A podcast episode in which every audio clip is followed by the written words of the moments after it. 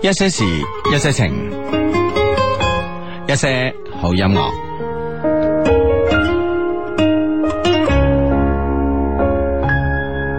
有了你，頓覺輕鬆寫意，太快樂就跌一跤都有趣，心中想與你，變做了和魚，置身海闊天空裏。誰可擔保每刻都會衷心讚美？常要銘記，當玻璃碎片散落地，多麼的泄氣。好風景從來自欺，天氣早變了，但我怎可放棄？能靠依的膊頭，能分享的自由，我當我想能忘掉有過的覆水難收，曾跌傷的額頭，還怎麼否認當初因自私佔有，麻木擁吻過之後。即使愛還有，就可以確定，原來還未夠。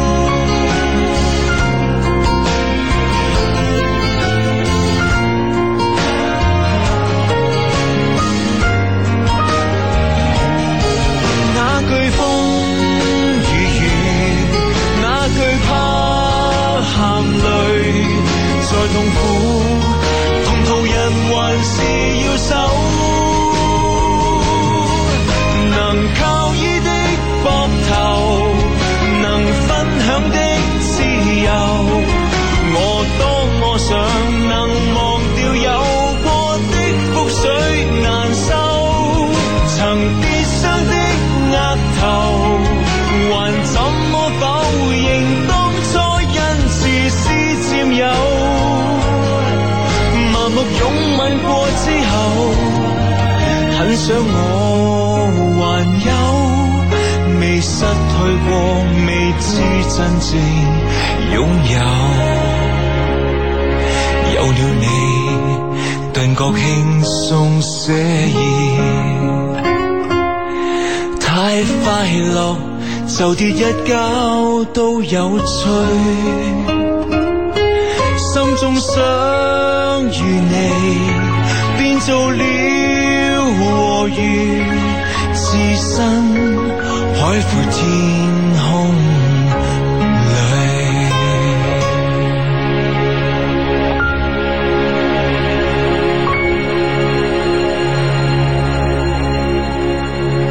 理論上嚟講咧，今晚咧就唔使捱得咁辛苦啊，因為咧誒三點鐘啊嘛，咁嗱我哋咧做完節目咧就十二點啦吓，係咁啊跟住啦再即係我哋再賽後檢討一下，即係今晚今晚即係呃誒。 賽前檢討啊，係啦，我哋賽後檢討下今晚做得好啊，邊度做得唔好啊？阿志你有冇講錯嘢啊？咁樣諸如此類啊。咁樣然之後咧就已經係即係翻到屋企咧就已經點幾鐘啦嘛，係咪先係？係啦，點幾鐘啊？思思咁樣沖個靚涼啦，咁啊，咁 咁啊啊。方準備啊，係啦，咁啊已經過兩點啦，咁啊呢個時候咧就再打一部電視機，就應該咧有啲誒專家嘅賽前預測啊，咁啊誒兩隊波之前嘅訓練啊，跟住再睇下廣告啊，咁啊。啊咁啊睇下大巴入場啊，咁成日都咁，系 啊，睇下大巴入場啊，睇下更衣室嗰條通道行出嚟啊，咁啊，咁樣啊，咁啊，诶、唱下國歌啊，咁啊，好快咧就到開波噶啦吓。嗯，啊，的確好快啊！世界杯咧已經去到最後一場賽事啦。今誒聽日嘅凌晨嘅三點啊，冠亞軍決賽啊嘛。咁我兩個當然啦，亦都係各撐一邊啦嚇。係啊，自不然係勢不兩立噶啦係冇錯啦，咁啊，其實咧喺呢個诶歐洲嘅球隊咧，希望咧喺喺南美洲嘅诶呢個地有突破啊呢個地方咧舉起呢個獎杯呢個夢咧，我覺得咧诶仲係應該繼續發落去嘅吓，嗯係嘛 但係只係一個夢而已，阿志 吓，係啦，嚇。德國咁隊啊，呢次咧無論點噶啦，我覺得都係 啊，冇問題。系啦，咁咧就當然啦，兩隊波咧喺之前嘅呢個決賽咧都兩度交鋒啦，咁啊，咁啊第一次咧就係馬勒當拿誒領銜嘅呢個阿嗰個根廷年代啊，系啦，咁啊捧起咗大力神杯，咁啊而第二次咧就係呢個馬特烏斯啦吓領銜嘅呢個德國隊咧又捧起咗獎杯，咁啊，嗯咁啊第三次啦喺呢個冠軍嘅爭奪戰裏邊咧兩隊波咧相遇咧，咁我覺得啊，啊我覺得咧就係誒會呢個誒梅西咧成就成為一成為咧誒一代球王嘅時刻咧到啦。 系嘛？咁啊，嗯其實根據以往嘅交戰記錄咧吓，即係兩兩代咧都有球王啦，都係有個馬字帶頭啊吓。咁嗯今年唔知邊支隊有馬啦，真係唔知啦。 咁樣樣，係咁啊啊， 反正咧就講下 係、琴晚啦，不如。琴 晚其實诶， 琴晚其實即係啊，咁啊人有失手，馬 有 失蹄啊。 咁啊，呢個主辦國咧，咁啊順利咧就攞咗第四係嘛？系啊，咁啊，好順理成章啦！我睇到我上半場睇完咧，我已經即刻走去瞓覺啦， 我都費事睇啊！ 真係 已經知道呢件事啊，塵埃落定啊系嘛。啦，當今朝起床咧，知道诶三比零咋嗰嗰陣咧都有啲意外啊！下半場有咗一球，唉，好彩冇睇咁。即係諗住會又一次被大炒。 唉，真係啊，即係我都唔知點解啊？呢支巴西隊啊？咁我諗係诶，真係冇球星咯，係咪先？有咁好一個 i s o n 喺呢個恒大係嘛？嗯喂，其實嗱，呃诶诶诶，甚至乎即係離開咗恒大孔哦孔卡唔關事，孔卡 孔卡唔關阿事根廷喎， 係啦係 啦係啦即係係啦踢巴甲啊，係啦，我覺得咧 i s o n 咪雞爺去咧都絕對好過阿阿 Raw 啦，係咪先？啊啊阿 Jo 啦，係咪先？咁樣樣係啊，真係普通話叫 Raw 啊嘛，嗰個運動員啊就係 Raw 係啦，即係冇係 raw 啊冇鋒咯，冇前鋒咯。啊，系咯，咁所以我我觉得即系话，如果一个冇前锋嘅球队可以踢到入四强，我觉得都算系咁噶啦。算係咁啦，系啊，咁啊，當然有好多 friend 咧就話咧，诶、你寧願佢而家即係诶兩場比賽咧輸十球咁肉酸咧，定係咧當時喺點球大戰咧就係輸俾智利啊咁啊，咁而家翻轉頭諗，即係可能嗰下嘢諗咧，大家情有可原喎、哇！但係問題嗰下就你四強都唔入喎，你東道主喎，你咁巴但西係喎，咁但係你問題有有一樣嘢咧，就話點球輸咧係冇人會責怪你噶嘛。哇即即係咪係先先天啊？係啦就唔可以遊 人。系啊，你點球輸啊，冇人會遠你噶嘛。但係喂，你跟住落嚟兩場波輸十球、喎，啊係，咪先？啊，呢、個破紀錄噶。冇計。所以咧就係、就係話咧，其實有時咧真係。唉，可以講即係人算不如天算啊！即係如果嗰下嘢冧低咧，可能就好地地。 但係冇即係睇，至少至少一誒成隊波嚟講，同埋呢個教練嚟講，嗬，嗰時冧即係冇辦法啦，點球、嗯啊哈點球係咪先？即係起碼保保持住喺呢個，即係唔使俾人十個窿咁樣啊！係啊。咁樣咁凄慘嘅狀況。係啊，同埋咧，今次嘅巴西嘅成個世界盃嘅投入咧，係北京奧運會投入嘅一半啊，即係都已經高達一千億人民幣以上啦，咁啊，嗯咁所以咧就，所以所以呢下嘢咧就係仲連帶一個問題係咩咧？兩年之後，嗯巴西奧運會，啊，當然佢呢個投入啊點里解約咁大咧？嚇里約熱內哦盧因為有兩年後嘅奧運。嗯係，嗯誒唔關事喎，聽講係。點樣樣咧？咁佢好多基礎設施誒啊，咁而哎唔家關做定慢慢做 O K 嘅。誒唔關事噶，唔關事噶。我今日先研究咗呢樣嘢咧，就係話咧，誒其實呢誒一一誒一千億嘅投入咧，就係當然會有一啲嘅誒基礎設施喺裏邊啊。係但係咧主要咧係用於咧呢個誒。球場翻新嘅球場，咁、當然啦，今晚決賽嘅球場咧係一九五零年世界盃咧已經喺嗰度，已已已經喺度踢㗎啦。啊哈咁咧，所以咧就話就話呢、個呢、個球場咧就唔係新起，但係咧翻新，關鍵咧將個規模縮細。原本咧呢、個球場可以坐二十萬人嘅， 幾恐怖！哇！真係巴西呢 啲真係誇張，即係人哋出球員啊嘛，大佬。真係冇 計喎，真係睇佢叻㗎。係啊咁咧，今次咧就係因為安保啊各方面嘅呢啊個哈诶需求咧，而所以家呢狀況變晒啦，係全啦，世界都係啦，咁啊將個球場咧縮細嘅。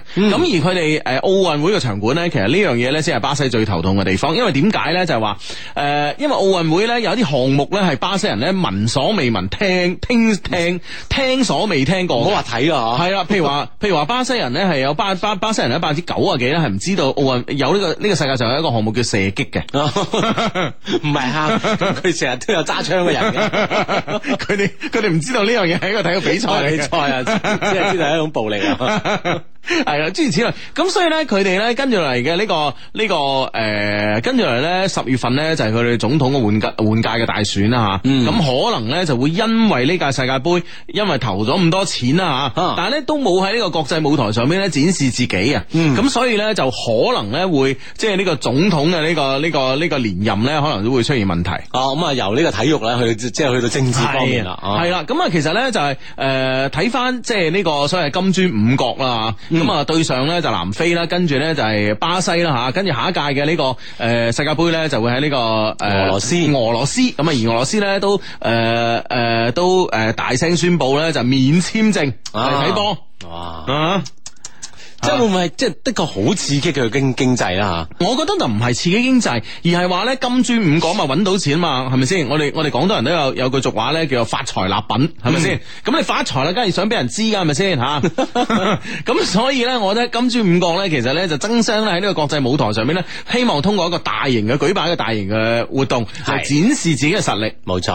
啊哈咁、但系咧就今次咧巴西咧就誒、呃，當然即係誒有好多工程會誒、呃拖咗啦嚇，有啲工程未完成啦，諸如啊或此者類。哦係誒國家嘅人，亦都係巴西人咧，亦都對呢次好似有好多嘅唔滿意啦，嗯咁啊，種種啦，係嘛？系咁啊，所以咧就，所以咧就今次啦，巴西嘅世界杯咧，系咪一个一个即系好成功咧？咁啊，当然诶、呃我觉得又冇诶、呃即系至少我哋睇电视咧冇乜甩漏嘅，系咪係先啊，？都成功啦，唱一唱。系啊，系啊，但系咧，其實咧就，我覺得咧就牽涉到政治啦、經濟啦各方面嚟講咧，啊呢件事咧可能就未必咁成功啦。同埋兩年之後奧運會啊，大佬嗯咁啊大。嘅考驗啊！大佬，你睇下零八年北京奧運會係咪先？啊哇，使咗幾多人力物力啊！係啦，淨係嗰即係唔好話使錢啦，已經啊。啲係啊，淨係嗰啲動員啲志願者都數百萬計。哦，係啊，咁以诶以南美嘅诶南美人嘅性格嚟講，你真係啊，閒閒散散 㗎。系啦，啊咁你真系可唔可以動員到咁多嘅志願者，都係都系一個問題啊。同埋咧喺诶喺科技嘅手段裏边咧，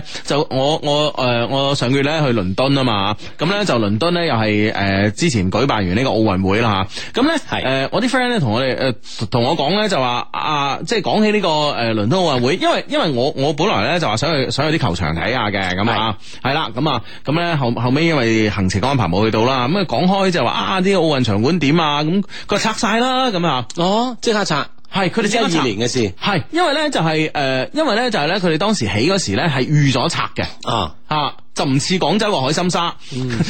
當時咧大大聲聲話誒開完幕之後就拆做市民公園，咁啊而家咧就就唔拆啦 一下子用力過猛，當時使錢太多， 而家唔捨得拆，越搞越大嘅大頭髮，越搞越嚟， 都唔知點算啊！咁咧佢倫敦咧就話好多場館啊，就係即拆嘅。哦。啊！一哦舉辦完就拆，而且啲物料咧可以循環再用。即係佢當然你本身諗住要拆嘅話，好多嘅就無論設計啊係嗯物料方面咧都有所考慮㗎啦嚇。啊咁呢樣嘢可能就係本身係一個節節省咗好多嘢啊。係本身，但係呢樣嘢係有科技嘅含量喺度噶嘛，你唔係話個個國家都可以做得到噶嘛。哦，系啊，咁样啊，咁所以咧，所以你你话你起啲永久性嘅嘢放喺度咧，嗱，其實咧，我我哋我我哋诶之前咧就話啊呢個歐洲金融危機啦吓，咁歐洲金金融危機嘅呢個導火線咧就係呢個希臘啊嘛，而希臘嘅財政咧係俾咩最最冧嘅咧，就係俾呢個诶奥运会啊嘛， 係嘛？又俾奧運會係嘛？係啊，咁啊，人哋奧運會回家 嘛，咁零四年嘅奧運會咧就最到冧晒啊嘛。啊哦又真係所以有時咧就有時咧，我諗起一句说話咧，就叫做冇冇咁大嘅頭咧，你千祈唔好戴咁大頂帽。嗯係啊，真係有啲嘢唔可以夾硬嚟啊。係有啲嘢真係唔好夾硬嚟啊！所以所以咧，對於呢個北京申辦呢個冬奧咧，其實 我唔知啦，我唔知即係會唔會係冬奧會嘅場館咧，反而會興建得少啲咧，即係多數係戶外咧，會唔會？即嗯即係佢佢係分兩兩個噶嘛，一一一個就係即係一個內一個室內一個室外啦嚇。啊，一個叫咩啊？分兩嗯冰上項目，啊一個係雪上項目啊嘛，係咯，啊冰就喺室內啦哈嚇，話雪就喺室外啦咁嗯樣。咁但係問題咧，北京申辦呢個冬奧咧係一個誒破紀錄嘅嘢嚟嘅喎，係唯一一個城市可以申 京申夏季、冬季係都係呢申辦嘅。呢個係一個發財立品咯，又係啊，即係誒誒，連續兩次咧向呢個世界展示我哋中國嘅實力啦，咁啊，嗯係啦係啦，咁當然啦，即係如果係通過呢個誒冬奧會嘅舉辦咧，令到即係中國華北地區嘅灰霾咧少啲嘅話咧嚇，嗯咁樣啊，咁小弟咧之前咧節目裏邊咧都略盡綿力嘅嚇啊，用點啊用一個吹嘅方法，係邊 面啊吹關鍵？天津啊嘛，冇改變到。系啦，咁啊一一场咧，即系举世瞩目嘅，即系体育盛事啦，必然会牵动啦，啊本身呢个国家嘅人嗯啦，呢、个国家嘅经济啦、政治啊等等各方外面啦，无论点啊，球迷嘅我哋咁啊，今晚啊尽情享受啦，最后一场决赛系嘛，系啊，话時 話咧，诶、你覺唔覺得咧？就話到咗呢場波咧，都好似有啲精疲力盡啊！嗯哼，即係如果嗱再打個禮拜，你你會唔會覺得悶啊？都即系都觉得系几系嘅喎，係啊当然呢个时差问题啫，係系咁挨咁挨啊嘛，如果真系场场睇嘅話，係真係咯頂唔顺，嗱，我覺得咧，就算冇時差呢個問題啊，即係我我我之前咧前半段啦吓，我我喺我喺诶诶，我喺歐洲睇噶嘛，係嗯嘛，喺英啊英國法國睇噶嘛，即係時差問題咧唔嚴重嘅，但係咧問題咧就係話，即係一個月落嚟，你即係多少有啲悶噶。我我覺得咧三十二隊波咧就係一個真係真係一個極限嚟 嘅，即係六十四場比賽咧係一個極限嚟嘅。咁 你咁但系好多中國球迷都希望國際足聯可以抗抗抗招，即係抗隊嘅喎。係啊係啊係啊咁啊，中國隊可唔可以有冇機會逼入去啊嘛？诶诶诶，哎呃有一個说法啦，就話咧诶，誒就話咧即係诶，誒除咗呢、個个诶各個州嘅呢、個个誒比賽咁啊，咁咧而诶進進級呢個決賽州嘅呢個球隊之外咧，應該咧按人口比例咧，俾多幾個名額俾人口大國，係嘛啊哦，係咁中國呢方面咧就。 就 係呢個呢個優勢得天獨厚。係啊，就而家好想就好憎印度。 咁樣樣， 所所以唔使 驚啊！即係呢個係大家估計啊。系啊系啊，不過咧，我嘅 friend 咧話，切，如果真係大家做人口普查，你話做假中國咧定印度咧咁 啊？咁啊呢方面，我覺得即係我哋中國點都叻㗎啦，係咪先？ 咩都叻，咩都叻。 咁重新再做一次啊！一一般喺係一般係五年一次，十年一次啊！我冇賺。係啊，咁但係你你話如果係呢個有呢個世界盃嘅名額啊，全世界人口最多嘅國家，你多個名額咁啊，啊 咁唔通即唔係通要做一次啊唔通即係國際足聯嚟數人頭咩？十幾億 都係自己報嘅啫。啊，咁好啦，咁啊， 唔知點啦，咁啊，咁啊誒。足球咧依然就好吸引嘅，大家繼續嗯啦。今晚誒雖然聽日要翻工，但係咧都好多公司咧都話上晝咧都可以放假咁啊。系啊，當然啦，包括我哋 loveq.cn 啊，嗯我哋官方網站啦，三個 w dot l o v e q dot c n 咧，我哋咧聽朝都係放假嘅，咁啊，嗯咁咧就費事啦，因為如果一個唔好彩搞到點球大戰咧七點幾啦，係咪先？ 咁你大佬仲瞓定唔瞓啊啦，係嘛？睡眼惺忪咁。係啦，其實翻等於冇翻 啊。係啦，盡情享受啦咁啊。嗯啊，節目期間繼續可以通過新浪微博啦，同我哋一齊傾偈同埋主持呢個節目嘅新浪微博，關注 Hugo 的一些事一些情啦，以及阿志的一些事一些情咧，咁就 OK 噶啦。嗯哼，系啦，咁啊，反正今晚咧最後一戰啊，呢、個球星梅西咧可唔可以成為呢個美草王啊嘛？就要咧睇今晚一戰啦，咁啊啊，，唉嗯，唔知咧。啊，真係啊。嗯，咁啊，诶，好好多 friend 都各種各樣嘅猜測啦，分別就阿根廷係有，德國又有，咁啊，當然落落去就得呢呢兩支隊噶啦吓。啊嗯當然就 好似 仲有好多我哋诶 CCTV 五嘅足球評論員所講，仲有一派睇熱 鬧嘅，兩支隊都唔爭咁啊，都 OK 啊。系啦，咁啊，當然啦，其實咧就诶、誒其實我睇佢鬧心態咧，可能佔咗六成半 啊，係嘛係至少係啊， 即係第三派傾 啊。但係咧，即係一定要我揀，我肯定揀阿根廷啦。 O K O K，啊係啦，咁啊，所有嘢都係打過先知噶。 嗯，系咁啊，好咁啊，诶、而家你聽緊嘅節目咧叫做一些事一些情啊，逢星期六及星期日晚黑咧九點半咧都會準時出現喺珠江經濟廣播電台嘅，咁啊，直播室咧如果你第一次聽咧，同你講啦，咁啊有兩個人啦，一個叫阿志啊，另外一個咧講緊嘢呢個咧叫 Hugo 啊，就係在下啦，咁啊，嗯，好咁啊，诶、睇下我哋啲 friend，我哋啲節目主持人诶、誒發表嘅呢個主持感言啦，嗯。啊！呢、個 friend 講佢本人咧應屆畢業生啊，因為有啲事咧拖住咗未揾到工啊。但係女朋友咧想我快啲揾工喎、嗯係因為呢件事咧前兩日我哋嗌咗交啊，係嗯而家冷戰緊啦咁啊，我應該點樣補翻呢個鑊咧咁啊？ 咁就萬能嘅偉大雙低指條路行下嚟咁。啊 咁你梗係即係嗱嗱聲去揾工啦，係咪先？喂，其實女朋友啊，你快啲揾工呢樣嘢同你嘅心態咧一樣喎，莫但非係啊霎時間你又唔係話揾就揾得到噶嘛？嗱？所以咧，啊點咧我同你講啦，即係嗌交就咁樣嚟㗎啦，阿志啊係咪先？但係比如話女女女女朋友就，喂你快啲揾份工啦，不如咁 耐係咪先？咁我又係啊我又好唔識趣啊，你你又啱啱講啱啱講句，唉，你估霎時之間想揾就揾嘅話咩？啊搵搵到咩？咁啊系啦，咁咧就會大家咧嗌交咧就要抄翻之前嘅嘢啦。我三月份嗰陣嗌你點點點點點，你唔聽；我上個學期啊你點點點點點，你又唔聽。係啊 係啦，即係搵到而家搵好耐啦。係啦係啦，你話有啲咩事耽誤啊？點點點，即係就會咁嘈。咁而男方咧覺得自己好委屈就嘈，其實咧其實。嘈交咧，真係會影響雙方嘅感情嘅。嗯當然有時你覺得，喂，我係冇錯啊，係咪先？我委屈為自己辯解幾句啦，係咪先？咁你要諗到呢個後果喎，係咪先？嗱，如果即係誒為為一為一件大是大非嘅事嚇，啊嗯即係比如話我同阿志嘈咁嘛，咁、我覺得有價值喎，係咪先？係啊，係啊，哦咪先？立場同系啦，，為咗祖國，為咗人類，係咪 先？當然，我哋會唔會拗撬拗到咁大鑊咁唔知 啊，或者真理，或者正義咁係啊？啊，係啊，係啊，我哋係咪曾為咗未來咁啊， 即係呢啲唔知啊人嘛類。嘅未來 啊嘛？我哋係超人啊！我哋嗌啲咁嘅交，係啦。咁 咧，咁呢樣嘢冇得講啊。咁大部分嘅嗌交咧，其實咧都係冇意義嘅，特別咧同女朋友嗌交，嗯係嘛我同你講，你同點都女輸啊！你同女朋友嗌交，你就算贏咗，你都係氹翻佢，啊所以係冇贏家噶，你明唔明白啊？ 啊，即係所以有啲呢啲即係同女朋友嗌交呢件事咧，真係可免則免啊！係啊，冇錯，你就算你覺得委屈啊，好啦，係咪先？好，你今時今日唔委屈。係咪先？等激嬲咗佢，你去氹翻佢，你咪仲委屈，係咪先？啊，仲要諗招數啊，諗成啊，諸如此類，係咪先？嗯啊，千祈咧，所以咧，我覺得做人咧唔好逞嘴上一時之快，係啦，你個嘴可以做第二樣嘢，係咪先係啊嘛？可以嘴呢度，嘴嗰度，即係唔俾人講嘢 啊，塞住佢把嘴。 成口舌之辯 啊！但係咧，千祈咧，你真係你真係唔好喺嗌交呢方面咧，發揮你嘅口才咯。我覺得你同女朋友啊，你喺其他領域發揮你嘅口才冇問題啊。咁樣 係啦，咁啊呢個 friend 咧就即係同佢嗌緊交，冷戰緊啦。我諗都係係真係要坐言起行啦，嗱一聲你係咪都話嗱，我去揾工啦，嗱我聽日就揾工噶啦，咁咁樣呢樣嘢去氹翻佢啊。嗯係啦啊呢個 friend 話兩老好啊，我有個好朋友聽日就出國啦，佢要去德國，哇嗯慶祝德國捧杯 啊咧。佢都係低迷嚟㗎，佢聽緊節目有誒有你哋嘅祝福咧，佢聽日一定可以平安順利㗎。師兄你要幸福啊，係嘛啊？師兄啊。師兄，你要幸福啊，係嗯嘛？師啊兄所有都係順利平安。係啦，咁啊，順便咧迎接一個誒獲、得亞軍嘅德國咧回國啦啊嚇。去到一齊慶祝捧杯啊！係 啊。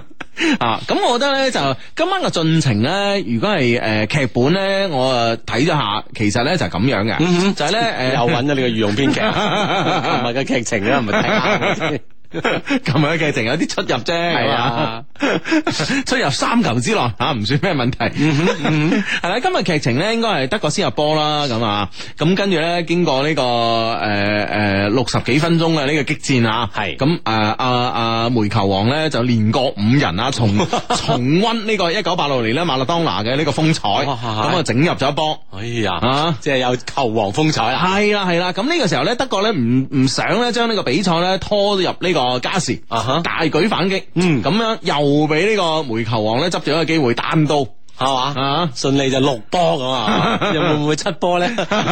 唔使並列金靴咧咁樣。夠噶啦， 夠噶啦！有時咧，其實你並唔係入波多咧，先至係代表一個球王嘅誕生啊嘛，而係嗯呢個球隊咧挽救球隊咧，以危誒於於危誒危難之中咧，係啊咁呢樣嘢咧，先至係呢個球王嘅本色啊嘛，呢支球隊嘅精神領袖啊嘛，嗯嗯嗯係啦，拭目以待啦，咁啊睇下呢個 Hugo 嘅御用編劇啦，今次就冇就冇差錯啦咁。 系呢個 friend 咧叫半個人的一些事一些情啊，佢 Hugo 啊，朋友咧成日問我點解唔去識男朋友，其實唔係唔想識啊，而係驚咧诶再受傷害。上一段感情咧投入得太深啦，結果咧亦係傷得最深。三年啦，我曾經咧都有個嘗試交新嘅男朋友，結果咧仲係放诶、呃，结果咧發現仲係放唔低嘅前度啊，結果咧結局咧就匆匆咁樣結束咗啦，咁啊，我覺得你一定要解開你嘅心結咯，係咪先？係啦，啊嗯因為前度不斷縈繞吓，所以呢樣嘢點樣先可以將佢放低啊咧？咁系啊，，你要你要咁諗啊，傷害你係一個人，而唔係愛情嘅本身啊。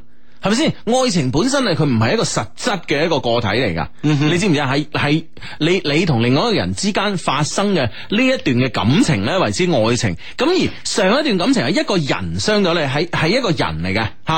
譬如譬如話係呢個，譬如話阿志傷咗你，咁唔代表我同你拍拖，我會再傷害你㗎嘛？你明唔明白啊？係咪先？啊啊，馬手離開傷害嘅人咧，你諗下諗到呢度，你就開心啦，係咪 先？系啦，咁啊，即系对，一定要对未來抱希望啦，係即係呢件事已經過去吓，係佢嘅人嘅問題，唔係話愛情呢樣嘢有幾傷人啊，嗯愛情永遠都係美好嘅。係啦，冇錯，係嗰個人傷害你啊嘛，明唔明白？嗯哼嗯，啊，呢、個 friend 話雙低 and 各位 friend 真心求解救啦，點樣同一個一直以嚟咧當自己係女神嘅男仔講分手？嗯，哇，一個女神嗯，發個咁嘅微博上嚟係嘛？係係係，啊，點樣？系啊，咁你你已經係喺佢面前係神級嘅咁嘅人馬嗬，係啊你話點啊點啊，道理上啊你，同我分手係神嘅旨意啊 嘛。係啦，我諗佢對你真啊係冇啊辦法無條件服從啦係啊，不可抗辯啦，係咪先？ 唔吓，係啊，你係神嚟嘅喎，係真係好傷喎，大佬。係啊係啊，啊！即係我已經當你係神啦，你咁樣你神都遺棄我，哇！呢呢下嘢，即係即係等於咧劇嘅電視劇啊、電影裏邊咧行行出呢、個行出呢個露天嘅地方，突然間雷雨大風係嘛，跟住揸住拳頭對住天，天啊！你點解咁樣對我咁樣？哦 即刻一個閃電，啊咁啊，係啊，咁樣，即係即係即係呢個神傷害你，比一個人傷害你咧更加傷啊！知係嘛？系啊，如果唔系我點解有個成語啊，叫做黯然神傷啫，係咪 先？你最黯然嘅事就係神去傷害你啊嘛。 哦，原來咁解嘅，哦係啊黯然神傷。咁而家女神要發話 喎，點算啊？係啦，咁我覺得咧，嗱，自毀形象啦，如果唔想傷害人哋嘅話就， 係啦。呢、個 friend 咧叫阿成啊，佢 Hugo 第一次咧喺美國咧實時收聽你哋節節目啊，以前咧一直誒、呃一路咧都係上網下載翻嚟聽嘅。今日我撐你啊，阿根廷 win win win，我喺美國好正啊，晏晝開波唔使捱眼瞓咁啊，啊，真係正啦，咁吓。呢個 friend 話：請問相低，如果同一個女仔曖昧咗好耐咧，然後有一日咧，佢同我講話，我咧淨係識恰佢吓，以後咧，如果我有女朋友之後咧，就唔可以咁樣恰女朋友啦。喂，呢句話咩意思啊？我聽到之後崩潰啊！因為咧，我一誒我一年同佢表白。過誒一年前係咪？應該係啊，然後咧又做翻好朋友，而家亦都好中意佢啊咁樣。嗯嗯哇！女仔整句咁嘅話，你唔好淨係你就係識恰我，以後有女朋友之後唔好恰咁樣恰女朋友啊咁樣。哇，係你唔係佢啊其實其實其實我我理解嘅女仔係咪啊叫我即係再表白一次，成為咗我女朋友我就唔恰佢啦？係咯，我都係咁都係咁樣咯理，我都係咁樣覺得噶。係啊係啊，係啊。嗱一聲將佢當我女朋友咧，哎你做我女朋友我咪唔恰你咯咁樣。系啊啦系啦系啦，咁你啊唔做女朋友恰硬你啊嗱，同你 講，你自己揀啊你。冇面俾 啊嗱。嗱，係咯呢樣嘢係啊 打死隨棍系上咯，我覺得你即係突然間呢個女仔同你講呢個話題嘅話咧，充滿暗示嘅色彩入邊。嗯係，啊，好蛇啊嚇！係啊，即刻就將佢啊係成為咗你嘅女朋友就 OK 噶啦。嗯啊，嗯，好咁啊！呢個 friend 咧同我哋咧報告呢個誒報告呢個足協杯嘅呢個比賽結果啊！個足協杯咧富力三比一咧贏咗貴州智誠，後日咧深圳紅鑽對山東魯能，勝者咧將在二十三號咧對呢個誒誒廣州富力呢個 friend 叫湛江沉水人啊咁啊誒。應該係勝者就唔使講，應該係山東魯能噶啦。聽講咧就係深圳紅鑽呢啲隊員唔會去踢呢場比賽，嚇唔踢添啊！係因為舊年嘅工資都未出。啊哦，你踢唔踢啊？ 唔係關鍵想踢都冇力踢啊，係咪先？ 係咯。係嘛大家而家去晒去晒順豐做嘢，聽講啲球員 恃住體力好，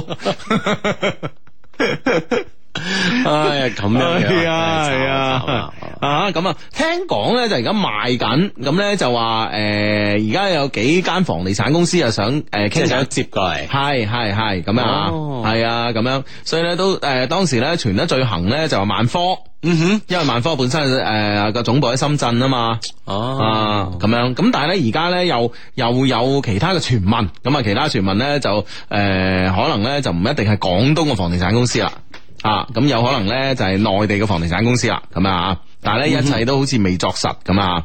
因為咧，而家咧聽講咧，房地產公司咧就係、呃有有有一陣風潮，就係中意收購足球隊，啊哈所以咧以前啲足球隊咧，你即係譬如話。 一啲诶成績唔係咁好嘅一啲诶诶呢個。中甲啊，咁啊，咁啊，呢啲咁嘅球隊咧，其實開價咧，以前夠膽你開價咧，啊都係成隊波賣晒，你最多頂籠夠膽開一億。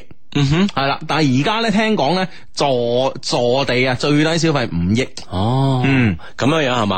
啊，會唔會係成為一種風潮？即係一個房地產公司啦，手下冇支球隊咧，嗯都唔好意思話係自己做房地產，係啊，即係係啊，唔好意思講噶嘛，自己做咩？房地產都冇對 波。因為你你唔知 點啊 嘛，所以係咪都整翻支啊嘛？係啊，咁 啊，係啊難怪人哋坐 地起價嘅咁。係啊係啊，所以呢樣嘢呢樣嘢真係啊風水輪流轉，你唔好話啫 啊。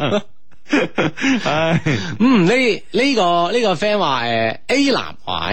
嗯， A 男廿五歲，B 女廿四歲，拍拖四年幾，曾經諗過結婚，但最近關係有微妙變化。A 通過偷睇 B 另一個 QQ，發現咗 B 同一個外地嘅 C 男十八歲，嗯，哇，係即係姐弟戀啊，嗯傾得好曖昧，唔一定係戀啊。係 A 曾以害怕失去 B 為由暗示 B，並嘗試呢個求婚噶嘛、b 嗯接受咗。誒、且叫 A 咧唔好諗太多，之後咧兩個人關係有啲好轉啦，但係咧 B 同仍然咧同 C 有聯絡喎，B 女貪玩，A 女該唔係 A 男該如何咧？嗯。咁會唔會人哋即係一個 Q 外地嘅，即係一個 friend 咁樣去聯絡咧嚇，係係啦，我哋可唔可以咁樣去睇呢件事啊？嚇嗯啊但係佢係發現佢傾得有啲曖昧噃。咁我覺得有時啊。有時咧，誒、當然啦，你話你話誒、即係係咪個個男仔嘅心態咧都係咁開放啊？咁我又我又覺得未必得啊。即係由佢，你傾啦啊！係啦，你傾啦，我覺得，我覺得有時即係誒、如果人哋喺喺誒呢個喺呢個微信啊，或者或者微博啊，或者短信上面啊，可以曖昧到咧，就係、顛覆你同佢嘅呢四年嘅感情嘅，嗯啊，咁我覺得咧，誒、其實。到你呢段感情都冇乜再值得留戀嘅地方啦，嗯係咪先？冇乜值得留戀嘅價值啦，係咪先？嗱，坦白講，你拍咗四年拖嘅女仔而家二十四歲，即係佢二十歲嗰時已經同你拍拖啦。咁係一個人二十歲到二十四歲呢，其實一個女仔呢個人生觀啊、價值觀啊，呢、個成為誒誒、呃呃固定落嚟一個一個好重要嘅四年裏邊啊。咁呢、四年裏邊。 你而家搞到依家，咁佢仲係可以同一個十八歲嘅僆仔，誒、呢、個曖昧曖曖昧係啦，咁我覺得係其實係你嘅失敗嚟嘅喎。嗯哼，但問題佢經過努力咧，暗示咗佢咁樣同佢傾偈啊，又求咗婚，咁 B 女都應承咗噶咯，即係叫佢誒、哎你唔好諗咁多，冇嘢嘅。嗯係。咁係咪呢件事係咪會唔會係真係 A 男諗多咗咧吓？所以我就話啦，我就話咧，其實其實咧，應對呢件事嚟講咧，你就。誒、當佢同呢個誒十八歲嘅男仔呢個傾偈呢件事呢，誒、唔存在，或者只係佢感情宣泄嘅一個口啊！你都知道啦，每個人每個人呢，可能誒佢、都誒誒誒需要呢係唔同嘅呢、個誒。友誼嘅類型啦吓，我哋先冇先冇講佢哋係咪愛情先啊，可能需要需要每個人都需要友誼嘅，需要朋友嘅，咁可能佢只不過同佢做一個好朋友，而呢個朋友可以同佢啊分享一啲佢內心嘅世界裏邊嘅嘢，或者佢唔方便同你分享嘅嗰一面，咁咪由得佢咯，係咪先？係可以傾得深入啲係嘛？唉，咪由得佢咯，大量啲。我覺得有時，有時咧你诶。呃咪經常咧有啲心靈雞湯咧，咪咪咪舉個例子嘅，你揸得太緊咧，你拳頭裏邊一無所有啊嘛，係咪先？你放開呢個手掌咧，你會擁有呢個世界啊嘛。 係啦，咁啊，我諗都可以，即係對方已經應承你嘅求婚啊，等等啊嘛，呢件事應該向好嘅方面去諗啊 係嘛？唉，咁啊， 係啊，你不妨喺呢個角度咁樣考慮下吓，或者對你有幫助咁啊。嗯，咁啊呢個 friend 咧叫 S T U V 咧，佢咧就話 Hugo 靚仔，我親戚咧介紹個男仔俾我識，但係咧我對佢冇咩感覺喎，但係咧佢就係奔住結婚而嚟嘅，唉，我唔想拖累佢喎，啊唔知點樣開口喎咁，咁如果人哋真係誒、呃目的性好強咁樣就係為咗同你結婚而嚟，咁我覺得你就梗係當機立斷同佢講你佢唔係你適合嘅結婚對象咪得咯。係啦，或者你話你講嗯未諗住結婚住啊嘛吓，等等啊嘛吓，睇下佢點樣樣去反即係去應對啦。系啊啦，或者即系同親戚講就話，诶、呢、個男仔唔係我诶觉得嘅結婚對象啊嘛，而同呢個男仔咧就講咧，诶诶诶诶诶。誒我我唔適合同你結婚咯，諸如此類，反正衰人做自己啦。啊，講清楚啊嘛，費事互相拖係嘛。係啊，啊！呢、個 friend 話五個月前咧，師妹介紹一個女仔俾我識，喺、哇呢個師妹啊誒我廣州咧，佢係珠海啦，我見過幾次面，誒佢係我中意嘅類型。琴晚咧，即係逛公園嗰陣咧，鼓起勇氣拖佢手，即刻就被揈開咗。嗯嗱畢業嗰陣咧，拍過一次拖男嘅，佛山嘅，後尾大家都覺得異地咁啊，好攰啊，分開咗，一直單身，跳唔出呢個坑啊，唔敢同我一齊。咁啊，逛街咧，佢就好似以前一樣咧，刻意將個手咧插喺褲袋入邊。嗯，感覺咧就冇咩機會啦，啊翻到屋企突然間喊咗起身，係哎呢個男仔 咁啊，就係咯，係咯，咁冇冇機會唔一定嘅，佢未跳出呢個坑啫，係嘛？係啊，時間俾啲時間你兩個繼續交往多啲時間咧，慢慢等佢覺得你嘅好咧，佢就會慢慢跳出你嘅坑噶啦。同埋一係咧，我覺得我覺得兩樣嘅啫，係就好似你話齋咁樣，通過時間啦，時間係解決一切誒問題嘅靈藥啦吓。咁另外咧就話，喂呢、個更加主動啲咯，試下咯。我覺得我覺得更加進取可能都有用噶。係嘛？係啊即係唔止拖手咁簡單。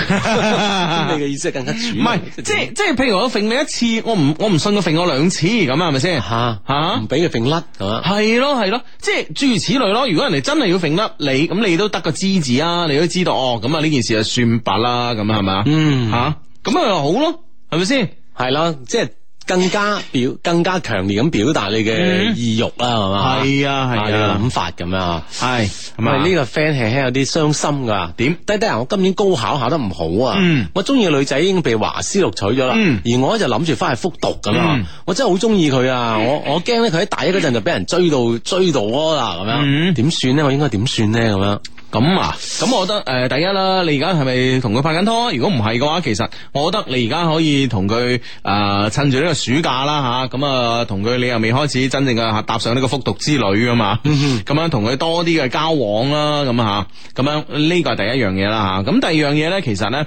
我覺得你吓，我某種程度上，我覺得你可以打定呢個輸數。其實咧，即係唔係每一段感情咧，我哋憑住自己嘅努力咧，同埋堅持咧，同埋我哋對對方嘅真誠咧，咁啊，咁係一定咧，就有呢段感情咧，可以有個美滿嘅結局嘅。雖然話咧啊，冇人咧可以拒絕真誠，但係咧佢拒絕嘅唔係。佢可能拒絕唔到真誠，但係佢可以拒絕你啊嘛。 咁點啊？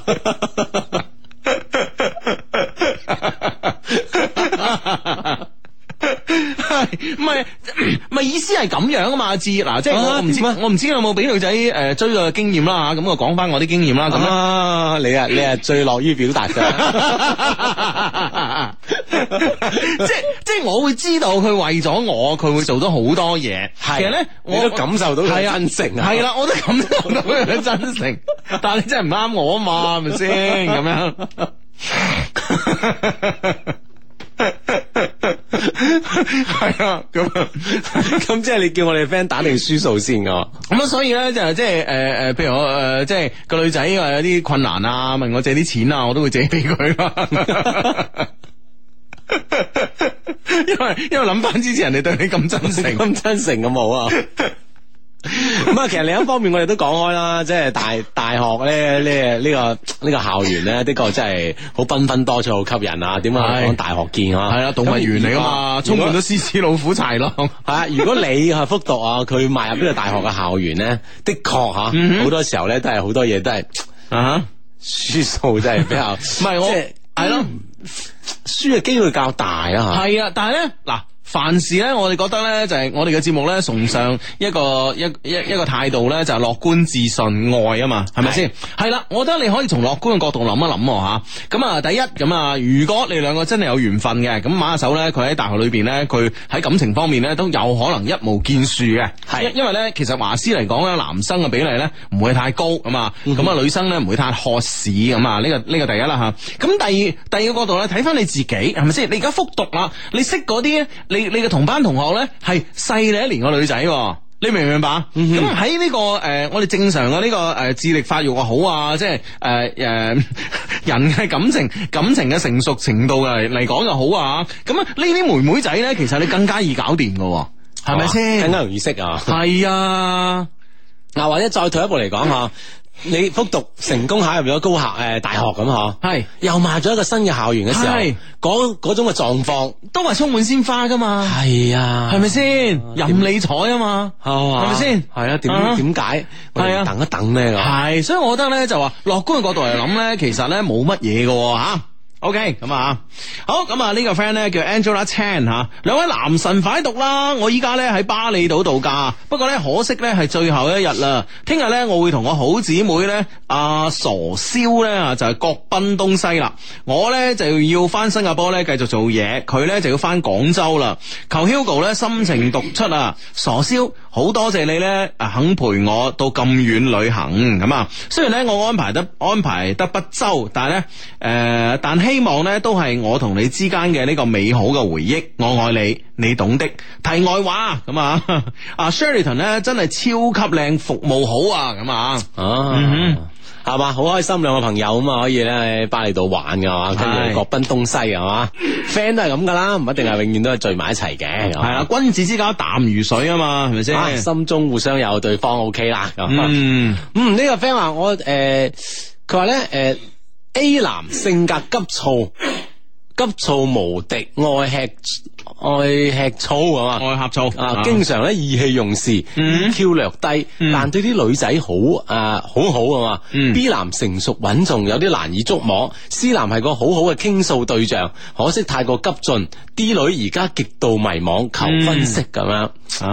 啊 A、B、C 啦，咁其實有啲時候咧揀擇多咧，的確係好令人啊啊迷茫嘅咁啊。啊，其實咧，誒、選擇多咧，其實誒喺、另外一個角度印證咧，其實佢哋可能都未必適合你。嗯哼，點解啦？唔可以喺個角度印證我哋嘅 friend 嘅 D 女咧，即係好優秀啊！當然啦，當然優秀先至會先至會有咁多嘅選擇啦，係咯咪先？係咯但問題咧，選擇多咧啊，你不知從下從何下手嘅時候時候咧，就證明咧，其實呢呢誒 A B C A B C 嘅選擇咧，其實都唔係話係百分之百適合你噶嘛，你明唔明嗯白？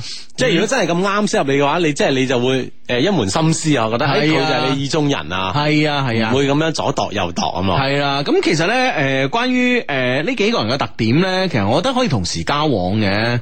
嗱，你你你你再讀一次， 啊 A 咧就係性格急啦吓，誒呷醋啦，經常意氣用事啦係，EQ 略低啦，係啦咁但呢係對女仔好好。係啦，咁嗱呢呢呢個呢、個男仔咧可以留翻對你好啊嘛，係咪先吓？咁樣好明顯啦，EQ 低啊，好急嘅人咧，其實唔適合拍拖噶嘛，係咪先？留翻啊，你有需要嘅時候咧，佢會對你好就就得等啦佢。氹下你啊！係啦，咁啊到 B 啦。 B 咧成熟穩重，嗯但有啲難以捉摸。係啦，咁嗱，同難以捉摸嘅人拍拖咧，誒、其實咧某種程度上咧係一種幾好玩嘅挑戰嚟嘅。係嘛？係其實我覺得就根你根本唔使捉摸佢啊，等佢捉摸你就得啦。係啊啦，冇 錯。你喺我面前，你都變得難以捉摸嘅話咧，咁其實咧，啊、呢、個世界咧，兩個人拍拖咧，始終有一個犯賤噶嘛，嗯係咪先？你逼到佢犯賤咪得咯，啊，咁啊，好啦，C 啦。 ，C 係一個好好嘅傾訴對象，嗯但係咧太過急進。係啦，咁你可以將咧，你你同呢個 A 啊，同 B 啊有啲唔愉快嘅，你同 C 傾訴咪得咯。嗯哼，啊睇下佢咩反 應啊？啊，係 啊嗯會唔會六個大 風箱？咁唔會啊，咁啊， 咁啊，嗱，大家又冇話拍拖做住朋友先啫嘛，係咪先？咁啊係啊，嗯哼嗯，喂，呢呢呢呢個 friend，喂兩老好啊！公司聽日早上咧，居然唔放假，誒，居然唔放 假。咩公司？司公布個名出嚟？係啊，我準備咧就遲到，反正咧遲到三次先罰全咗人誒、請全咗人食飯嘅咁係啊，啊唔知有第幾次啦。啊睇見咁多人支持德國，突然間覺得支持阿根廷咧都有啲驕傲啊嗯咁。 佢話比分都猜好咗啦，就等住彩票中大獎，OK、啊？嗯但係我中唔中到啦？By the way 咁啊，相低，我想揾個同喺廣州嘅女仔拍拖啊！我龍年噶，求讀出求回覆咁啊！嗯龍仔啊嘛，揾個女仔拍拖係嘛？ 一九八八年出世嘅。啊哈，咁 OK 啊，咁我諗係啦，咁咧你咧就誒一九八八年咧金木水火 同佢計，好似好犀利啊！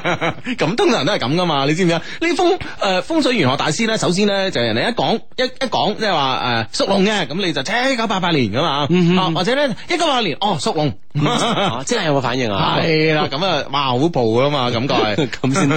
係好啦，呢、個 friend 咧就問一個問題啦，潛水的一些事一些情，佢話我想問下一百二十萬咧買咩車好啦？屋企咧有台誒別克凱越啦，係直接買攬勝運動版咧，定係買極呃光俾自己，然之後咧誒加台呢個 CLA 俾老婆咧咁啊？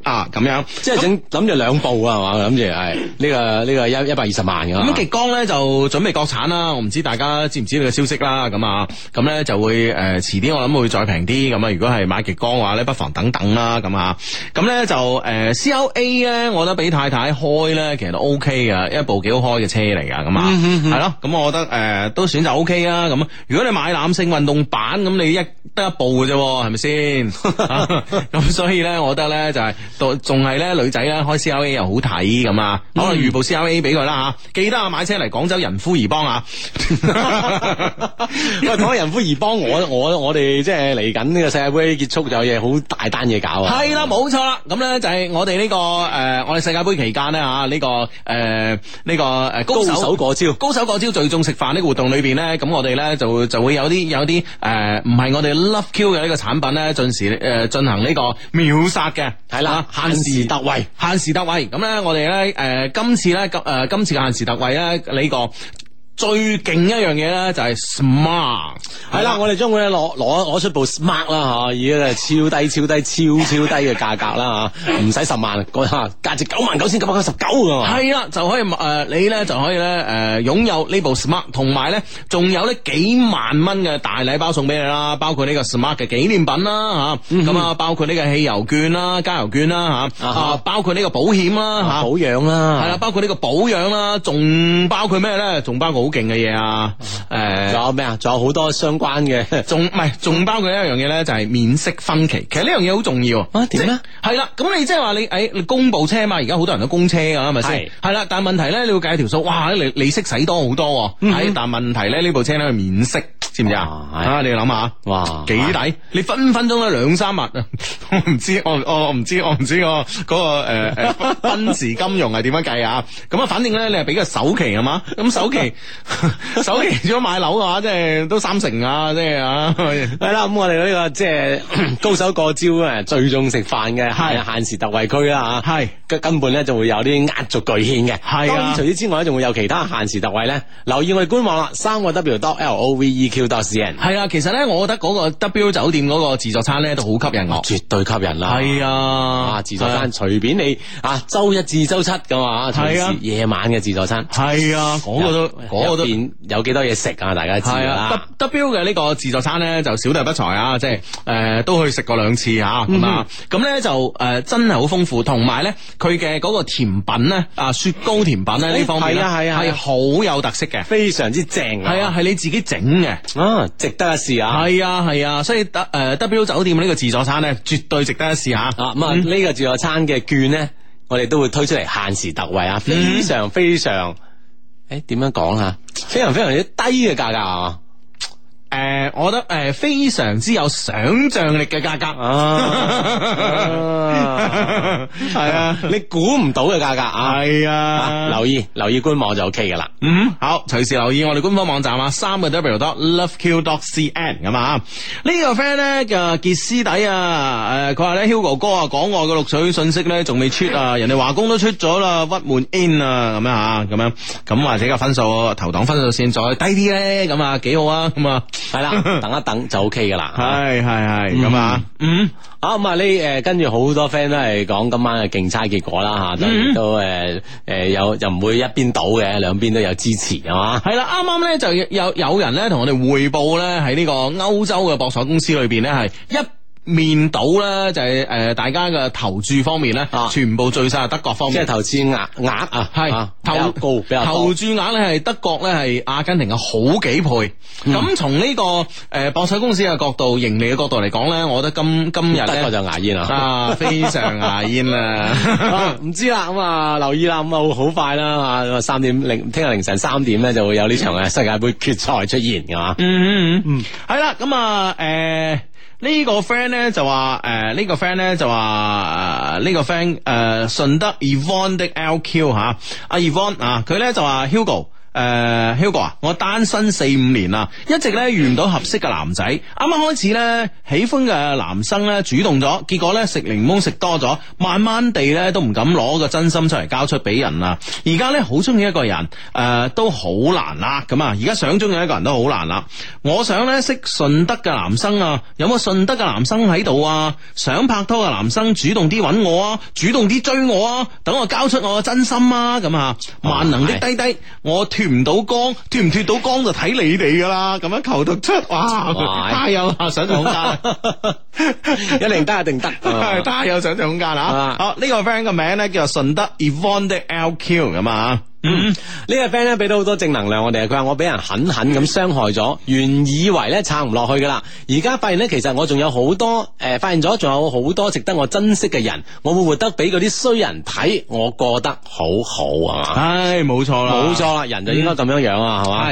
唔係其他人都要為自己啊係嘛？系啦，咁好多年前咧，一首舊歌咧，佢話誒，即係誒、我記得好似係鐘鎮濤誒叔叔唱嘅，咁咧就叫做呢、個只要你過得比我好啊。嗯咁我其實咧覺得誒、呃當然咁你即係話同一女仔分咗手之後咧，個女仔覺得好，呃你都開心，咁係一係個啦係一個好君子嘅一個一個思維方式嚟嘅。嗯但係咧，我哋更加需要咧，就係我哋自己都要過得好好。冇錯啊啊，咁啊咁樣先可以咧對得住自己係嘛？嗯好似頭先嗰個 friend 所講啦，好有正能量 啊！ 系啦，講起呢樣嘢咧，其實有個古仔啊。我個 friend 咧，咁咧就诶、呃我 friend 咧就最近咧就買一部新 S 級咁啊，咁樣咁咧就诶、呃，应该都係人夫而幫買嘅啊 吓。 OK O K O OK 系啦，咁咧，咁咧佢诶，咁咧其實咧就我我知道，我略略知道佢經濟狀況啦，咁啊，咁應該咧就唔係話手頭上好寬裕嗰啲嘅，係啊，即係都好掹掹緊啊，供下供下嗰啲咧，咁啊，當然供供車咧係一個好現代嘅理財習慣嚟㗎。吓啊係一種诶理財方式嚟嘅吓，唔係話好與唔好啊嘛。系啦，咁但系我我個 friend 咧就係話係嗰種咧就係诶每個月供車嘅款咧都輕輕有啲手緊嗰啲人嚟嘅，即係我覺得啦，至少啊。啊，有啲吃力系噶。啦，當然個私底下仲做咩生意我唔知啦，咁啊，咁啊，我覺得啦，咁啊，咁诶、呃的而且確咧，據我觀察咧，即係最近佢都少咗出嚟食飯啊、剩啊嗰我啲啲咁少啊。請你食 飯，你係人 啫。原來咁多年啦，食緊嚟部車。 唉，真係內疚啊！咁咧，诶、咁咧就诶、誒其實我都好詫異啊，點解咧？咁百幾萬喎係嘛，又唔係又唔係嘢少喎咁啊！咁咧後尾咧就係同诶從另外一個 friend 嘅口中嚟講咧，就話诶、誒口中話俾我知咧，就話有一次咧佢哋去飲酒咁啊飲醉咗，咁咧诶。誒 诶、呃即系买 Benz 嘅 friend 咧，就指住自己部车，就话咧，就话其实我点解咁辛苦，我都要供呢部车咧？咁啊，係我系好希望咧，诶、即系佢话佢话佢话好希望咧，因为佢哋两個係同一座寫字樓翻工嘅。係啊！但系咧，佢哋寫字樓，因為佢呢個寫字樓即係冇冇講啦，講大家知邊間，都幾高嘅。係咁咧，大家咧其實係唔係坐同一邊嘅電梯上？啊，唔係坐同一邊嘅電梯上啊，即係啊可能可能佢喺高層啊，咁啊，可能佢前女友喺低層啊，或者大家調轉啦，唔知吓。係咁咧就佢話咧，佢好希望咧有。一誒有一日咧，佢放工開車咧兜出嚟嘅時候咧，就俾個前女友睇到，哦，威翻 下。可能呢個就係佢即係可能咁多年內心嘅一個結 啊，一定要解開佢係啊啊 哦。OK 啊，我覺跟住我 friend，我 friend 話，我 friend 同佢講一句話，佢恍然大悟，後悔不已。得 點啊點啊點啊！ 個 friend 話：，誒、你咪 Hugo 借啦， 佢又唔佢又唔用嘅，係喎。 咁你唔能夠長期借，佢唔包撞到啊嘛，日日撞日日撞撞到先得㗎。冇揸嗰日見到，係啊，咁冇揸到見到，揸到又見唔到，咁點啊？ 其實我可以考慮租俾佢 嘅。係咪先呢樣嘢唔包噶嘛？ 佢就因為呢件事都同我講，啊，我幫我出一條橋， 問你借啊嘛，咁樣。哇我話你真係好彩佢飲醉酒唔記得， 如果真係佢真係記得嘅，真係唔知點樣推佢。唉。 幾冇啊！你打嚟真係。唉系啦，有時候啲嘢咧就係話心中自己嘅結啦，嗬，係啊用自己獨特嘅辦法將佢解開咧，嗯其實都係辦法之一嚟嘅吓係。咁佢咪舒服晒咯，整個人。咁佢每日翻工咪好爽咯，咁啊係即係無論撞唔撞到，佢入边心入边好舒服噶嘛會。係冇咁錯咪啦 OK 啊嘛，同埋翻工都零舍勤力啊啊，零舍精神啊嘛，係啊，大佬又要去到公車時間啦，咁樣係嘛幾好啊，我覺得係好事一桩。係係係咁啊， 嗯，啊呢呢個 friend 咧，佢話低低啊，我嘅女朋友聽日咧就要出發去廣州跳舞，一個月唔可以見啊！哇，跳咩舞？北京 到翻頭先誒，即係報時前呢個 friend 嘅微博啊，佢話低低啊，我女朋友聽日就要出發去廣州跳舞啊，一個月唔可以見，啱啱同佢出發出去臨走嗰個 kiss 啊，嗯充滿咗不捨。哼，哇，即係真即係好耐啦，好前面 啦、啊，相對相低幫我同佢講聲啦。樂曉文嗯去咗廣州，唔好掛住睇靚仔努力跳舞啊！嗯我哋一個月之後見，愛你咁樣。哇，誒哇廣州跳咩舞跳一個月咧？跳一個月咧，可能係咪集訓啊？跟住啊哦係比咯，賽啫，係咯，可能係啦，咁啊。啊嗯嚇，系啦，咁啊跳舞咧，诶、特別女嘅舞蹈運動員啦，隻腳係好緊要噶。嗯咁啊唔知個 friend 係咪跳舞啊？呢、個 friend 應該唔係啊。呢、個 friend 嘅華女想到處旅遊啊。佢話兩老啊，我成個我上個禮拜五咧俾滾水淥傷咗啊。兩老開金口啦，希望我雙美腿咧快啲好翻啦。我要快啲着短裙，誒、要着 快啲着短褲短裙啊，低低快讀啊咁樣。係啊快啲好翻，快啲好翻 係嘅。啊，阿志吞咗一啖口水啊先。 先 講得出嚟啊！短裙短褲系啦，，盡快痊愈啊！為我哋呢個城市夏天嘅呢個風景線咧，增加一道嘅色彩咁啊！系啊，呢個 friend 話我一直暗戀住一個男仔啦，佢以前咧住喺我隔離屋㗎，但係幾年前咧佢去咗北京讀大學，嗯佢呢幾日同我講啊，佢要去韓國留學，我好掛住佢啊，你話我應唔應該向佢表白咧？求解答，嗯，啊哈暗戀一個男仔喺隔離屋係嘛？係啦，跟住人哋又要去韓國啊！啊北，京不單止係越去越遠啦，係 嘛即係唔佢意思係唔表白真係遲啦咁樣。喂，關鍵你哋平時有冇交集嘅先？定係咧點頭之交啊？定係咧就已經玩得好埋啊？經常一齊出去玩啊？諸如此類先。嗯哼，啊係啊，即係關係去到邊先？當然我係啊諗佢聯絡肯定會有嘅，如果唔係咧，人哋都唔會同同佢講啦，準備去韓國留學係嘛嗯。但係如果即係話個交情唔係太深咧，突然突然間表白咧，會幾令人錯愕噶。嗯哼而且咧，我諗相係即係收翻嚟嘅效果啦，就唔係得太好啦。系啊，所以你要你要睇你同佢關係發展去邊度啦，即係因為咧，其實诶。呃其實我相信咧，就算對方咧收到佢表白之後咧，佢都要考慮啦，因為畢竟咧兩地情咧、異地戀咧呢樣嘢咧，係對雙方嚟講咧係一個幾大嘅考驗咯。係咁不過其實咧好多人咧喺诶。即係自己暗戀嘅一方咧，即將離開自己嘅嗰一剎那咧，總係有表白嘅衝動嘅。而呢種表白嘅衝動咧，其實咧呃源自於咧，並唔係話誒，並唔係話誒。想同佢誒繼續發展呢段誒、呃、發發展一段嘅戀情，而係咧好多時咧都係想俾自己一個交代。係啦，諗住對得住自己咁多年嚟嘅暗戀係嘛，係啦，咁啊係有一個交代俾自己啊。嗯係啦，咁如果基於呢、個誒、呃、為目的嘅話咧，我覺得同佢講下都無妨啊。但係咧誒，對於成功嘅誒呢個希冀咧，就唔好誒有太高咁啊。嗯，唔好抱太大希望啊。系啦，咁啊呢個 friend 咧就話晚黑太得閒啦，想擺下地攤咁啊，但係拔有咩咧可以吸引到各位嘅咧咁啊？咁啊，首先呢個地點好好重要啦，嚇，即係話你你即係避得開城管啦，係咪嗯唔係先唔係，即係嗰啲唔計啦，即係佢賣咩嘢啊？佢而家係問緊嗯哼，啊，有咩嘢可以吸引大家去買嘅咧？地攤嚇。嗯，我諗好多 好多人哋賣嘅都有啊，嚇，即係啲啊啲小玩意啊，咁啊擺地攤啊。假如你想去地攤度，即係買光顧一啲嘢，你想買咩 咧？呃诶、手機黐膜，地攤咁樣。啊都 OK 系 喎，啊，即係好似好好多有咁嘛，見到咩天橋啊，咩 Kikola 啊都有啊，手機字幕啊啊，係啦，诶、如果我咧，我想買咩咧吓？诶、買咩？買咩啊？嗯其實我覺得我，其其實其實我覺得咧，就買啲撩楞嘢會過癮啲嘅係嘛？呃啊！就譬如話诶、誒買一啲诶一啲嘅，即係比如話我而家需要嘅嘢啦 吓，即係內陸國時啊， 諸如此 類，即係即係你你啲家私咧翻嚟嗰時咧佢配俾你噶嘛，但係你一唔覺意唔知放咗邊你度，嗯塞咗喺邊啊 係啦，跟住咧有時想整下咧就好煩啊，去邊度揾一支 啊啱嗰個啱嗰個 size 嘅內陸國時咧咁啊，嗯，係啦，咁啊一係就賣杯蓋啊，嗱好多人嘅茶杯都打爛個蓋嘅。啊，系咪先？咁啊，買杯蓋咧，我覺得幾好啊吓，唔同直徑嘅杯蓋咁啊，都 OK 啊，關係啊鍵咧發現咧，大家經常誒又會即係話，誒冇咗啊，或者揾唔翻㗎嗰啲咧，啊哈會唔會就係會係一個好生意咧？係啊嘛，通常係手 機。 賣手機啊，手機殼啊，等等啊，系啦，咁啊，好咁啊，诶、 好多 friend 咧都提我啦，要嗱聲讀 mail 啦，咁啊知道啦，收到啦，收到啦吓，係嚟自我哋充滿感情嘅電子郵箱嚇，loveq at loveq dot cn，我拼法咧就係 l o v e q at l o v e q dot cn。親愛的 Hugo and 親愛的志志啊，兩位呢英俊瀟灑、風流倜儻、憂國憂民、風情萬種，都教授咧聽到都聞風喪膽，楊過都要甘拜下風啊！咁啊，好勁好勁好勁嘅男神嘅男神咁啊，係啦，一定咧要救救水深火熱中诶、呃萬分煎熬嘅我啊，咁啊。啊，有啲咩事咁水深火熱系咧？啦，呢诶佢喺度咧問咗我哋一個問題，佢話咧喺 club 度發生嘅事咧，可唔可以當真咧？發生咩事咧？嗱，你係比較中意去 club 噶啦，咁我唔係咩比較中意去吸 啊，即係你個人比較有 club 數 啦。比較有級數 啊。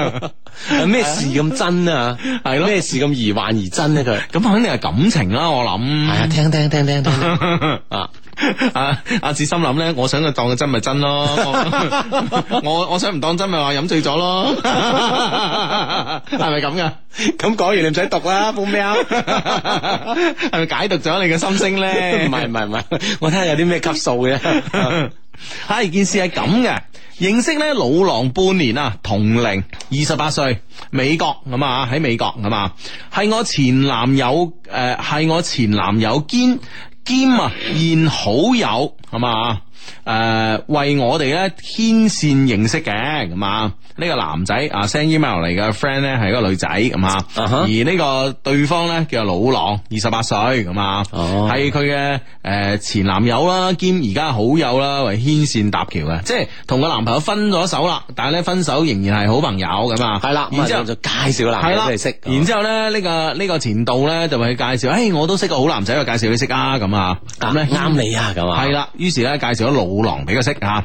一開始咧，我對老狼咧都冇乜特別嘅感覺嘅，佢對我咧都冇乜諗法喎。最近幾個月啊，由於咧我哋一個中間嘅朋友咧想追翻佢嘅女朋友。即係我嘅閨蜜咁啊，即係老狼同我哋呢個 send email 嘅 friend 啦，中間就有個誒、呃朋友嘅咁啊，係係啦，我哋嘅 friend 咧叫羅小姐咁啊，嗯。老狼啊，系啦，咁啊，啊，由於我哋中間嘅朋友咧，想追翻啊佢嘅女诶前女友，即係我閨蜜啊，於是咧每個星期咧都借我同老狼咧過橋，四個人咧約出嚟玩，就咁玩下玩下咧就出事啦。嗯，兩個月诶两、個月前啊，我哋四條友咧第一次落 club，我同老狼咧就跳跳咗一晚嘅貼身舞，於是咧我舐嘢啦。喺嗯哼動哎情啦，咁啊。系咁啊！之後嘅每個星期啊，我哋咧照樣咧 double day 啊，行街睇戲、食飯、唱 K，去佢屋企 BBQ 打牌、飲酒到深夜，一齊睇演唱會啦，去動物園啦，各種玩耍啦，相處落嚟咧。覺得咧同佢啊有好多嘅共同點，係嘛？發現咧佢啊其實係一隻披住狼皮嘅羊啊！嗯誒啊，雖然好合 喎。雖然雖然個名叫老狼係 嘛，但係一隻羊嚟噶。佢哋曾經咧約我出去同佢另外一班嘅朋友玩，啊，不管咧路程來回誒、呃來回咧三個鐘頭啊，都要包接包送咁啊。喂，佢叫我陪佢行街，誒、佢叫我陪佢行街買嘢，我叫佢幫我洗車，係嘛？誒、佢介紹誒、呃兼借遊戲俾我玩，借住互相討論遊戲嘅劇情呢，喺各種打鬧互損相處之下呢，我發現咗自己中意咗佢。嗯。嗯，交往之後咧，發現啦，原來有咁多共同語言嘅吓，嗯而且咧好傾得埋啦，話話題咧都好有共性啦，啊係嘛？係啊哇，好傾好傾，慢慢男女之間就咁樣吓，系，哇係。嗯，咁其實咧，同佢開頭所講喺級入邊發生嘅嘢係真定假，又唔單止僅喺級度出現嘅，係啊平時嘅交往當中都好熟絡啊。啊，係啊，，當然嗰晚嘅可能嘅貼身舞啊貼身舞係一個導火索啦。好吓，嗯，系咁啊，诶，不過咧，我嘅原則咧係唔主動啊，只係咧盡力向佢展示咧自己最好嘅各種各方各面。哎呀，嗱，通常阿志有一個口頭禪嘅，就向對方展示自己最好嘅一面。 啊但係我哋嘅羅，我哋嘅羅小姐咧，有各方各面俾即佢係展示，樣樣都好啊，唔理喺邊個角度睇都係 好嘅。都好咁啊，真係攞命啊！真係正啊，羅小姐 啊系。啦，希望咧可以吸引到佢啦，等佢主動啦。因此咧，我都好控制自己嘅行為，唔想俾佢咧感覺到我係中意佢嘅。佢亦有咧單獨約我出去食飯，不過咧我因為時間唔啱就冇赴約。其實咧我一直都感覺到咧，佢心裏邊咧好似有一個人。嗯哼，不過呢，就喺我覺得我同距離，我同佢嘅距離呢慢慢拉近啊，幾乎呢每日呢，誒、不過呢，我就覺得啊，我同佢嘅距離呢而家慢慢拉近緊，幾乎每日呢都會短信聯繫，有時呢，佢主動揾我，有時呢，我主動揾佢，佢回覆嘅速度呢，都會由以前嘅好慢啦，漸漸咁樣加速起身啦，咁啊。由以前咧，從不同嘅對視咧，到人群中咧，能夠時不時咁樣對望幾秒，就喺誒、呃就喺佢唱 K 啊，誒、亦冇啊，連續啊、一晚誒、呃一晚啊誒、呃、點傷九誒、呃、傷感分手歌嘅時候咧。事情咧就發生啦！哦，原來咧佢可能以前老狼咧唱 K 咧就會連續點一啲咧誒好傷感啊、啊哈分手嘅呢啲慘情歌啊咁樣，哦，而家唔點啦，啊嗯而家唔，點啦，哇，即係兩兩個人呢個即係感情都提咗速喎，已經係啊哇係啊犀利啊！上個星期佢約我落 club，係第一次嘅單獨約會啊。哦，又有級啊，係啊，哦 唔單止貼面膜啊唉， 係啦，佢第一次诶系單第一次嘅單獨約會啊，我欣然赴約吓，飲咗兩 shot 之後咧，我就斷片啦。嗯，唉，真係哇，係咁咁快手噶 吓，係啊，太激動定係點咧？ 唔飲得冇閒飲啊嘛，咁就係啊， 唉，咁啊，我就斷片啦。當我再有回憶嗰陣呢，我哋已經喺度激情擁吻啦。我唔知道呢係佢吻我先呢，定係我自己主動嘅。佢呢高我個幾頭啊，嗯啊，我想主動呢，佢唔肯呢，應該都食唔到啩。即係清清醒之後一諗啊，係啊，冇理由啊， 係啦係啦係啦，啊，又好似分析得有啲道理喎，係啊，即係女仔係女仔唔夠男仔咁高係嘛啊，，爭個幾頭啊嘛，關系鍵啊，，咁啊，佢擔高頭，如果男仔咧唔制惡高個頭咧，係你點都錫佢唔到啊。係啊，係啊，係啊，你啊！但係如果男仔主動咧，係就有得天獨厚嘅優勢喎，係咯係咯佢高你咁多嘛，係咯，係咯，係但係咯你，你避唔開啊嘛，係咯，從上邊喎係咁啊啊，嗯，男上女下喎啊啊，有道理有道理，係係係咁啊，嗯嗯，啊，即係意思咧就係係個男仔係啊，擁吻佢嘅，至少有地理誒有呢個有有呢個有呢個地理上嘅優勢啊，位置上 啦係啊，咁啊係咁樣啊。 呢個分析真係幾有道理啊！佢高我 高我個幾頭，我唔主動錫佢咧，佢都應該錫唔到啩。我想主動錫佢，佢唔肯嘅話，都應該錫唔到啩。嚇，係啊，有道理係啊，啊，激情咗成晚啊！我只係記得咧，佢吻得好熱情，好前面，佢攬我咧，啊，佢抱我咧，抱得好緊，都有咧十指緊扣住我嘅手，就好似真嘅情侶一樣啊！嗯，喺酒精嘅作用之下呢，我拋開咗所有嘅矜持同埋顧忌啊，熱烈咁樣回應住佢啊！哦，啊，哇，真係啊，咁就真係啊，呢件事就咁咯喎啊嚇，咁啦，咁梗係未未完啦，阿志咁咧， 繼續繼續，系啦，咁啊，最後咧，由於啊，我醉到行唔到，喺街邊咧坐咗好耐。啊，咁咧，最後咧就係佢咧抱咗我上車，喺佢嘅車裏邊咧，我哋相擁住咧瞓着咗。半夜醒翻，佢有叫我唔好翻屋企，我話一定要翻。佢最後咧都冇勉強，送到我去屋企門口。翻屋企之後咧，佢仲短信問我 OK 嘛？咁啊，由於咧我嗰時咧實在咧太唔舒服，嗯昏迷，起身嘔，再昏迷，一路咧就搞到第二日晏晝啊，啊哈！嘴唇啊，啊，先發現咧嘴唇都食到腫晒 啊！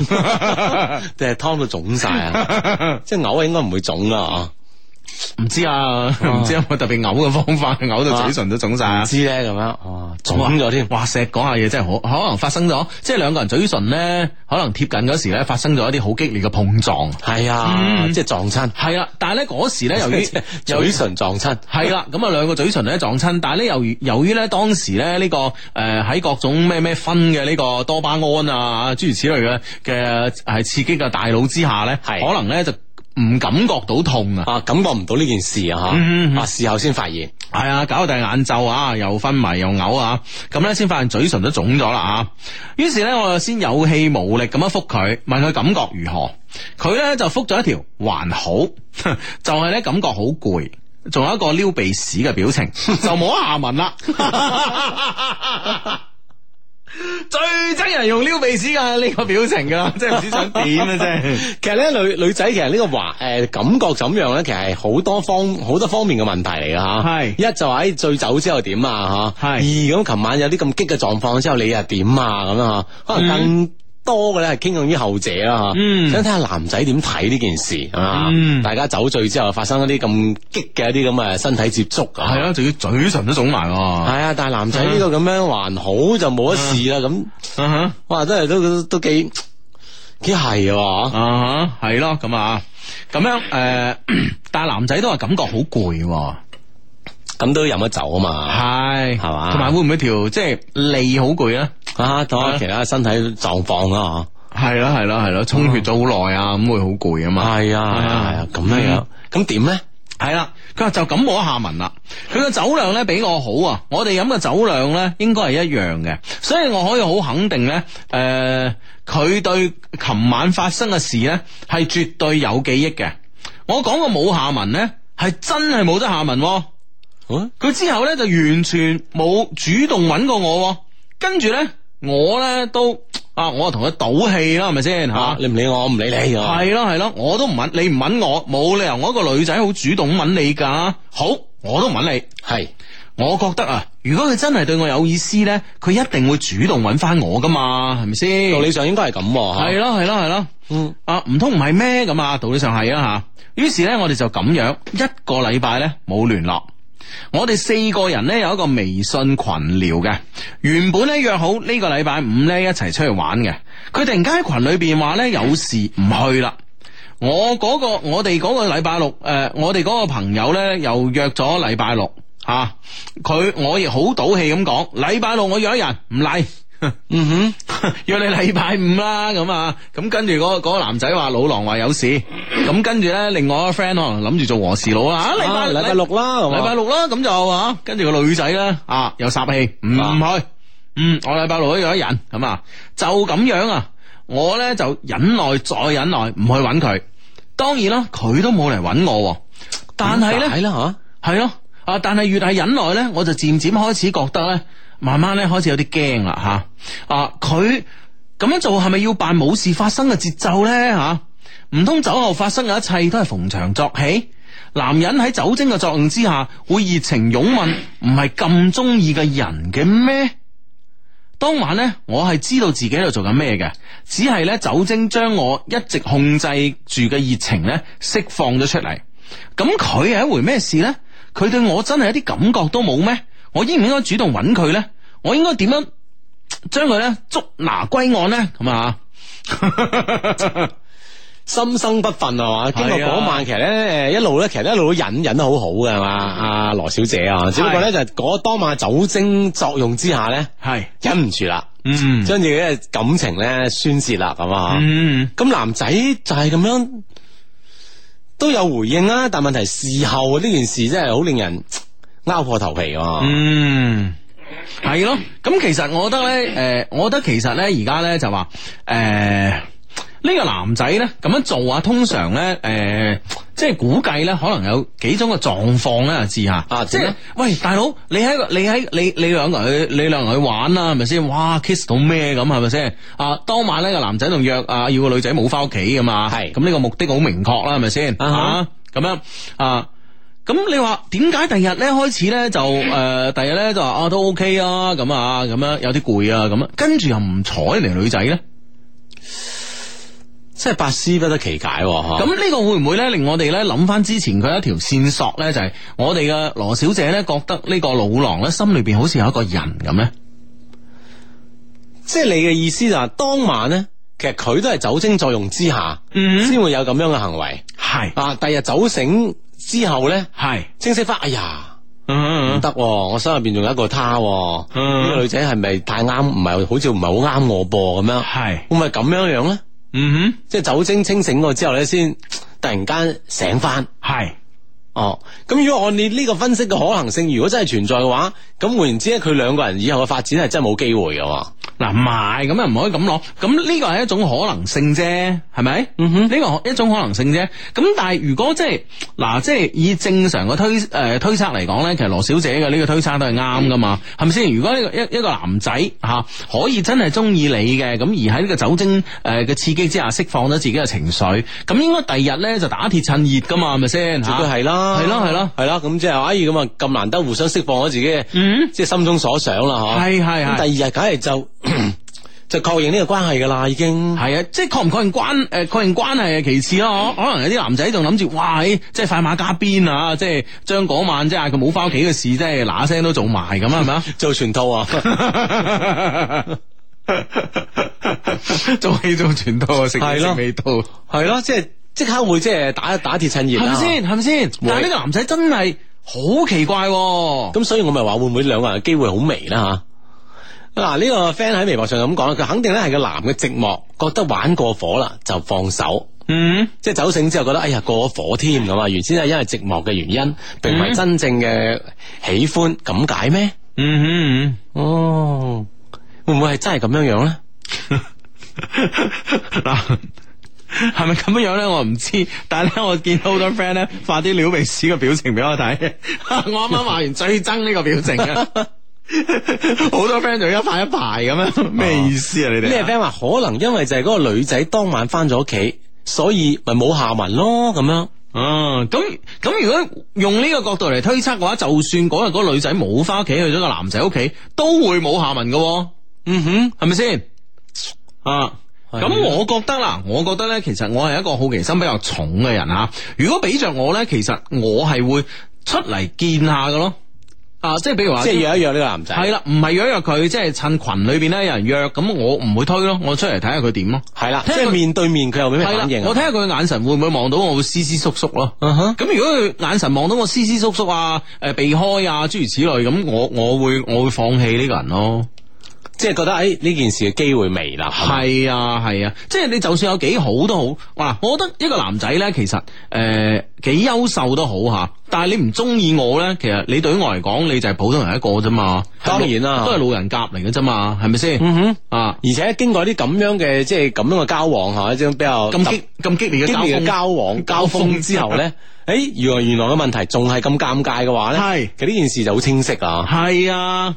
所以我覺得咧，我我覺得咧，如果係誒、呃下下下下次咧，你哋嘅群裏邊嘅 friend 咧，再約一齊出嚟玩咧，我覺得唔好，你唔好你唔好回避係嘛係啊，你唔好回避啫，你又冇做錯，你使乜避佢啊？係幾一見面就知道呢件事真與假啦，啊，係咯，係啊，即刻會有答案啦，相信嚇。嗯嗯一於咁話啦，因為咧，畢竟係呢個男仔心入邊點諗咧，可能大家都係得個估吓。如果你見咗面嘅話，而家以你對佢嘅熟悉程度咧，其實你會更加知道佢心入邊諗啲咩嘅。嗯，好嗱，咁呢個係一種嘅推測啦，另外一種嘅推測阿志，即係譬如話，譬如話咧，誒、一個女仔同你喺 club 度啊，兩個人咁啊，咁樣咁咧，然之後咧，當然你你兩個冇啊互相嘅厭惡啦吓，係咁啊，咁可能你又唔會好，你唔會憎個女仔，但係你又唔中意佢，但係比如話佢飲多兩杯，佢主動錫你咧，嗯你會唔會俾翻一個禮貌嘅回應俾人哋嘅？